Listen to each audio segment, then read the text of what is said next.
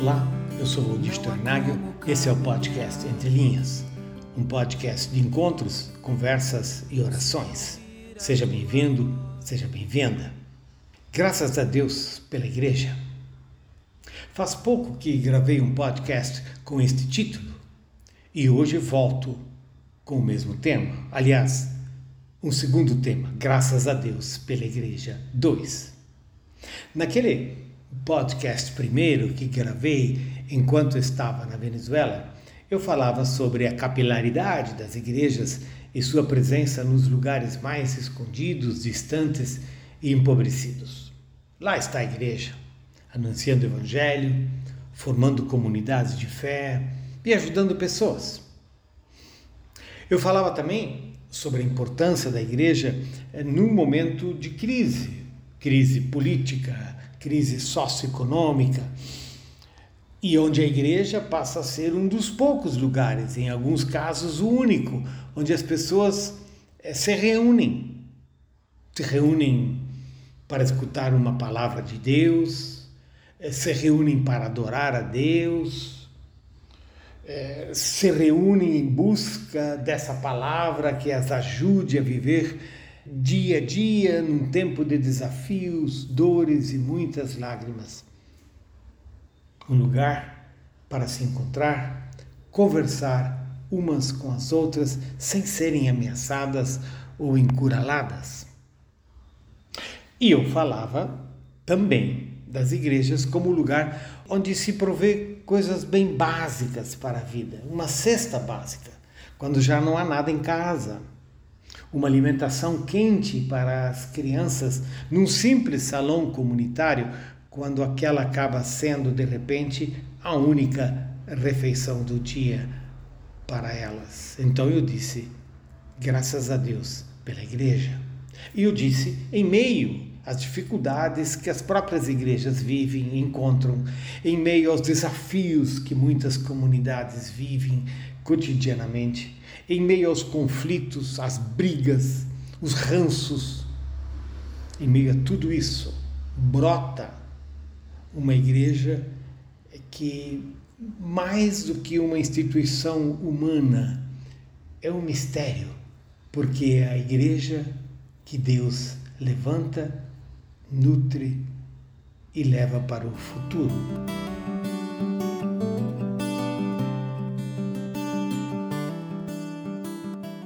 Hoje eu volto a usar essa mesma exclamação. Graças a Deus pela igreja, mas já não estou na Venezuela. Estou aqui, aqui em nossa terra, aqui no Brasil. O Brasil das enchentes no sul e da seca no norte.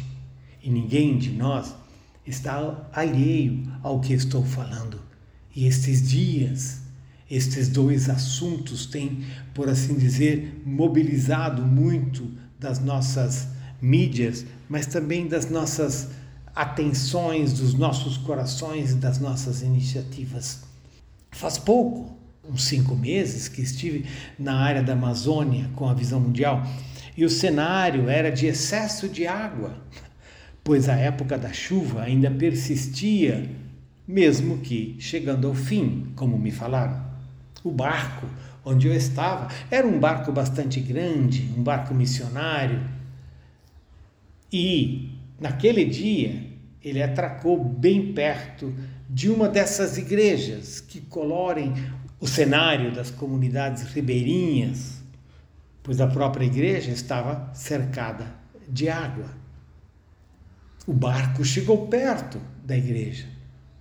A comunidade estava reunida. A igreja estava cheia de gente e as canoas, muitas canoas, estacionadas de tudo que é jeito, como num estacionamento confuso. Ao final daquela nossa estada, se procedeu à distribuição de cestas básicas.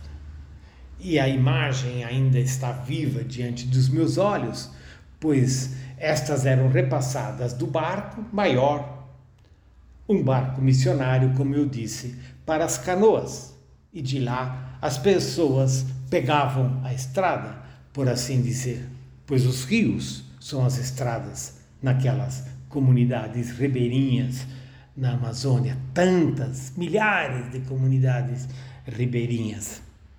Hoje, cinco meses depois, a visão mundial me manda uma série de fotos, onde de novo cestas básicas estavam, estavam sendo distribuídas e as canoas estavam atracadas. Eram canoas, pois o barco, bem, para ele ficou difícil, quando não impossível, de navegar e atracar em meio à seca que está atingindo tantos dos rios na área amazônica. E a própria canoa. A canoa atracava longe, bem longe, em muitos casos, das comunidades, pois a água já não existia, havia evaporado, os rios estavam secando, os peixes estavam morrendo, as estradas, os rios, já não podiam ser usados e a vida continuava sendo muito difícil. Nas enchentes, nada se podia plantar. E se podia ver os pés de banana cercados de água e no caminho do apodrecimento, porque depois de um tempo cercados de água, os pés de banana vão apodrecer. Agora, uns meses depois, a terra estava tão seca que já não acolhe sementes. Os rios estão baixos, a níveis nunca vistos, visto pelas comunidades, e os peixes somem as crianças as crianças, uma vez mais, nem à escola podem ir. Olhamos para a seca na Amazônia com olhos tristes e um lamento na alma, agradecendo pelas muitas igrejas se reunindo em oração para que chova, sendo consoladas pelo Espírito em meio às dificuldades e achando um caminho para uma nova escuta da palavra de Deus e achando caminhos de ajuda mútua. Graças a Deus pela igreja. Da Amazônia, vou ao sul e chego no projeto Dorcas. Esse é um projeto da nossa comunidade, da comunidade luterana do Redentor, e atende quase 300 crianças no bairro do Banfim, que faz parte da Grande Curitiba. Esta é uma comunidade é, bastante pobre, violenta, e nela o projeto Dorcas, um nome extraído das Escrituras, procura plantar sementes de sobrevivência e de esperança na vida de muitas crianças, crianças, suas famílias e até na própria comunidade. Mas nestes dias, a comunidade local foi fortemente afetada pelas chuvas e o próprio local do projeto foi transformado num centro é, de acolhimento para famílias que perderam o pouco que possuíam. A realidade é dura e doída. O dia a dia consiste numa cuidadosa e frágil luta pela sobrevivência, como tenho ouvido em nossas conversas de roda sobre a busca de uma espiritualidade que alimenta a vocação e dá àqueles que trabalham, vivem naquele projeto a resistência para ministrar junto às crianças num contexto de tanta dificuldade, de tanta violência com a qual as crianças convivem. E lá temos a Sandrinha. Ela é especial, um monumento do projeto. Ontem, anteontem, domingo, aliás, 29 de outubro, enquanto as pessoas estavam sendo acomodadas nas diferentes salas do, do projeto, pois haviam é, perdido as suas coisas, a sua, as suas casinhas haviam sido é, desmoronadas. A Sandrinha, como a chamamos, já estava lá no projeto, ela estava cozinhando para o pessoal. É isso que ela faz no dia a dia do projeto. E a comida dela alimenta crianças e mais crianças e agora a comida dela alimenta os refugiados, aqueles que estão sendo acolhidos no projeto em função das enchentes e em função de terem perdido suas casas, seus pertences. Lá está a Sandrinha. Ela é aquela que cozinha, mas ela é referência de cuidado e de carinho. Graças a Deus pela Sandrinha, pelo esposo Chico, sua família, que já é uma das monitoras no projeto, e tantos outros, tantos outros nomes que eu poderia citar, pessoas que eu gostaria de lembrar, pessoas que são referência nesta expressão do que é a igreja. Graças a Deus pela igreja.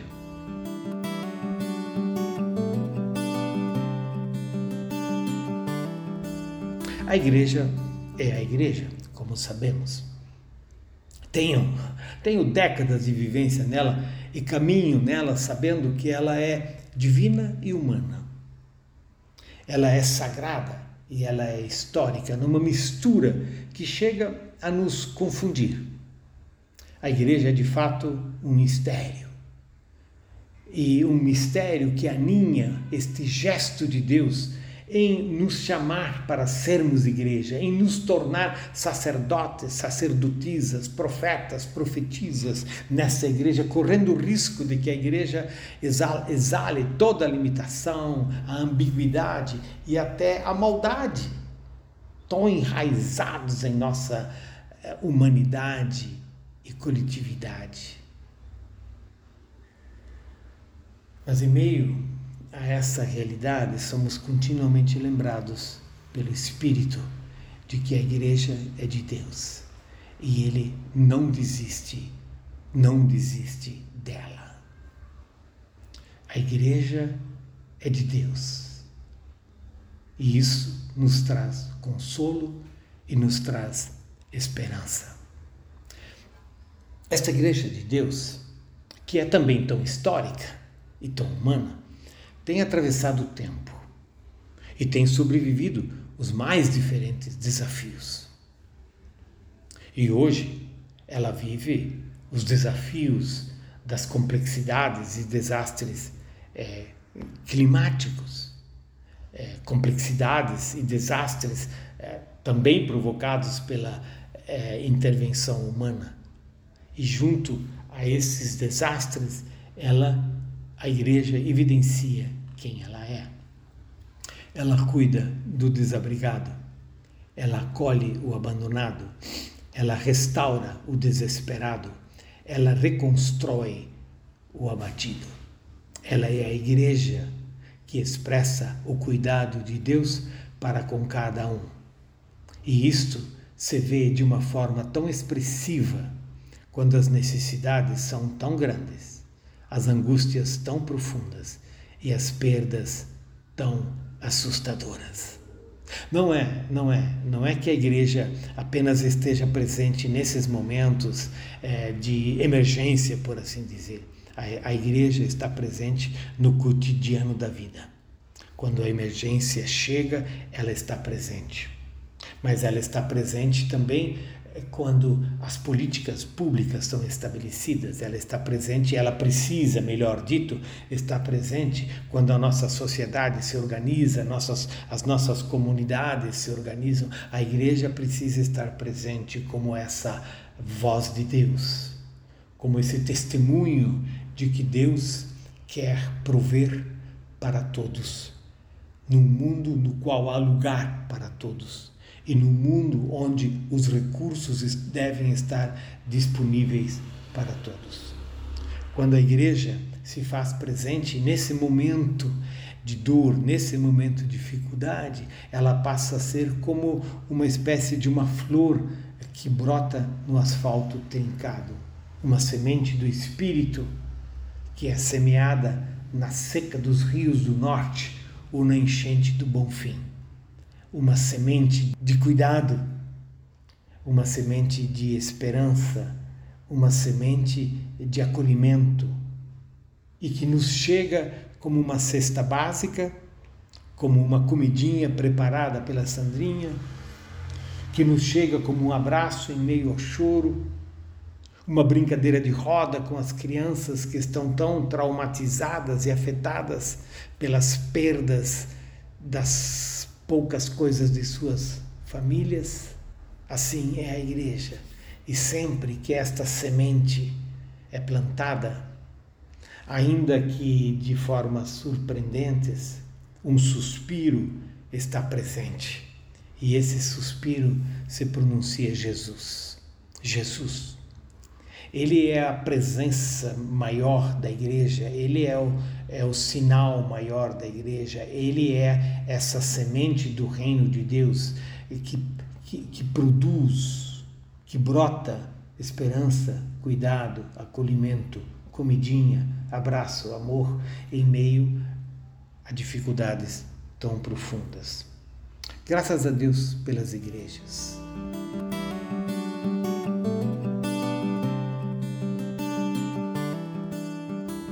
Este pode ser o podcast 2, sabendo que haveria espaço para um podcast 3, um podcast 4 e essa essa numeração não vai dar conta de tantas ações e gestos de cuidado e acolhimento do norte a sul para ficar apenas por aqui. Gestos de cuidado e acolhimento que nos mostram sempre de novo quem Deus é e que Ele se importa. Deus se importa. Ainda quando a sociedade nos abandona, Deus se importa ainda é que por vezes nos sintamos sozinhos e desesperados, Deus se importa. E a expressão desse importar-se de Deus é o cuidado e o acolhimento que a igreja abraça, supre, estende para com o outro. num momento de crise como vivemos, a igreja tem um lugar tão especial. Ela é sinal de Deus entre nós. A igreja é divina, ela é sagrada, ela é de Deus. E essa é a igreja que Deus nos chamou a ser, a construir, porque ela é humana, ela é histórica e nós precisamos encontrar caminhos, sempre de novo, caminhos em meio às secas e às enchentes literais e figuradas, situações de risco, de necessidade, de dor e de carência, nos quais uma semente brota semente de cuidado, semente de acolhimento, semente de esperança, semente de um novo reino. Reino de Deus. E nós oramos por este reino, nós esperamos por este reino, nós gememos por este reino. Enquanto pronunciamos essa esperança e exalamos esse gemido, por assim dizer, nós compartilhamos uma cesta básica, provemos uma comida quentinha, anunciamos uma palavra de Deus, que é palavra de cuidado e de esperança e que é Jesus. Graças a Deus pela Igreja 2.